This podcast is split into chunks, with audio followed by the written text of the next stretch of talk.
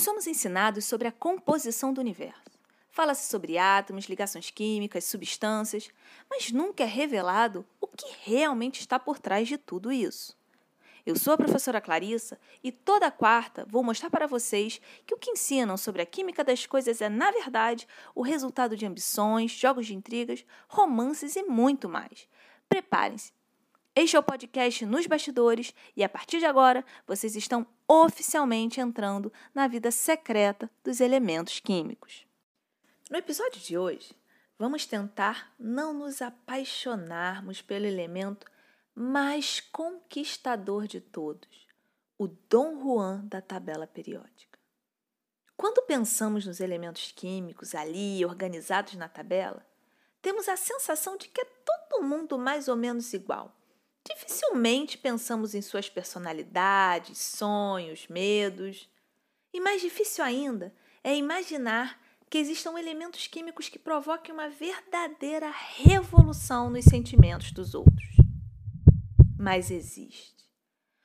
Ou se existe. Não sei se vocês sabem, mas uma coisa que deixa claro que um átomo está afim de outro é eles entregarem seus elétrons. Quanto mais interessante e atraente é um elemento químico, mais os átomos querem entregar seus elétrons para ele. Na química, existe um termo para esse poder de atração: eletronegatividade. E aí, Quanto maior a eletronegatividade, maior a tendência de um elemento químico atrair elétrons, participar de uma reação química e se ligar a outros elementos. É igual a gente. Quanto mais interessante a gente acha uma pessoa, mais chances de rolar um lance. Uh. E quem seria o elemento mais tudo de bom da tabela periódica? Muitos responderiam o flúor, mas se enganam. O flúor, realmente, tem a maior eletronegatividade dentre todos os elementos químicos. Então, oficialmente, é o elemento mais atraente da tabela periódica. Mas tem um outro elemento que conquista todos os corações. Sabem quem é? O galã dos galãs dos elementos químicos, o oxigênio. Embora seja o segundo em eletronegatividade, o oxigênio está em muito mais compostos que o flúor. E aí, qual é a explicação para isso? Muitos vão dizer que é porque o oxigênio é mais abundante que o flúor, que ele só participa de mais compostos porque está em maior quantidade. Ai, gente, cansada dessas versões oficiais. Parece até que vocês nunca conheceram alguém tipo oxigênio na vida. Sabe quando você olha uma pessoa na rua e você acha a pessoa bonita, mas sente que falta alguma coisa? Falta um tempero? Esse é o flúor com a sua eletronegatividade. Ele tem o que dizem ser necessário para atrair a todos, mas não é o que acontece.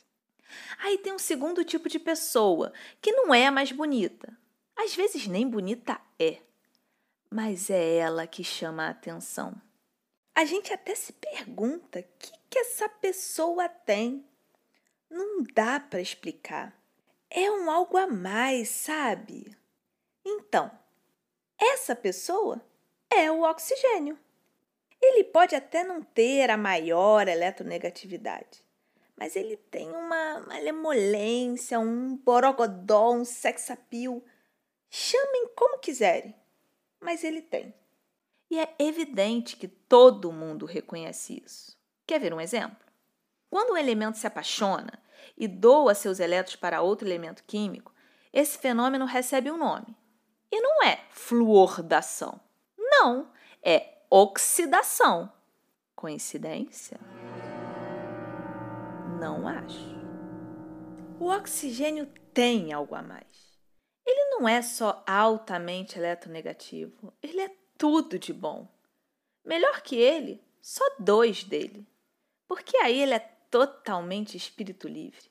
Anda em foguetes, faz mergulhos em alta profundidade, torna-se encantador porque quando está assim, o oxigênio realmente se entrega na relação. Não importa com quem ele se envolva, ele faz de tudo para manter a chama acesa. Mas o triste é que ele é apaixonante de tal forma que, se o relacionamento acaba, o outro fica sem ar e sente que vai morrer.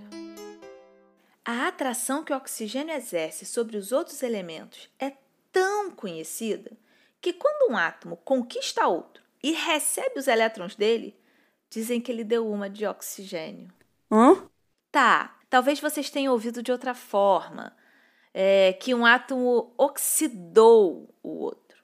E aquele que foi conquistado e entregou seus elétrons foi oxidado. Ah! Gente, é sério. Quando eu digo que o oxigênio conquista todo mundo, eu estou falando de todo mundo mesmo. E eu tenho uma prova irrefutável. Sabe quando falam que os gases nobres não se envolvem com os outros elementos químicos? Pois é, não é que eu queira fazer fofoca, mas o xenônio, gás nobre dos mais altos títulos, já se apaixonou pelo oxigênio. E não pensem que é porque não conheceu o flúor, não, com sua maior eletronegatividade. Ele também já teve um lance com o flúor. Quando aconteceu, a realeza tentou abafar o caso, dizendo que isso não era um comportamento dos gases nobres. Depois justificaram que foi o calor do momento, como se 400 graus Celsius fosse um motivo muito forte. O fato é que esse caso entre xenônio e flúor foi só o primeiro escândalo. Foi coisa rápida. O xenônio não entrou por completo na relação. Inclusive, dizem as más línguas que o flúor não foi capaz de oxidar o xenônio por completo. Bem, não se sabe exatamente o que aconteceu, mas parece que quando o xenônio encontrou oxigênio, ele quis compartilhar tudo. Os oito elétrons da camada de valência, o símbolo da sua nobreza. Gente, os oito elétrons são os bens mais preciosos dos gases nobres e o xenônio compartilhou tudo com o oxigênio. Esse sim foi um escândalo de verdade. E aí a gente percebe que o oxigênio é muito mais que só uma eletronegatividade alta. Nem os gases nobres resistem. E vocês acham que depois que o oxigênio encontrou o xenônio, ele sossegou? Que nada! Ele continua por aí, envolvente sedutor. E o pior é que todo mundo sabe disso, mas continua se apaixonando. Ai, ai, quem nunca se apaixonou por um oxigênio, que atire a primeira pedra.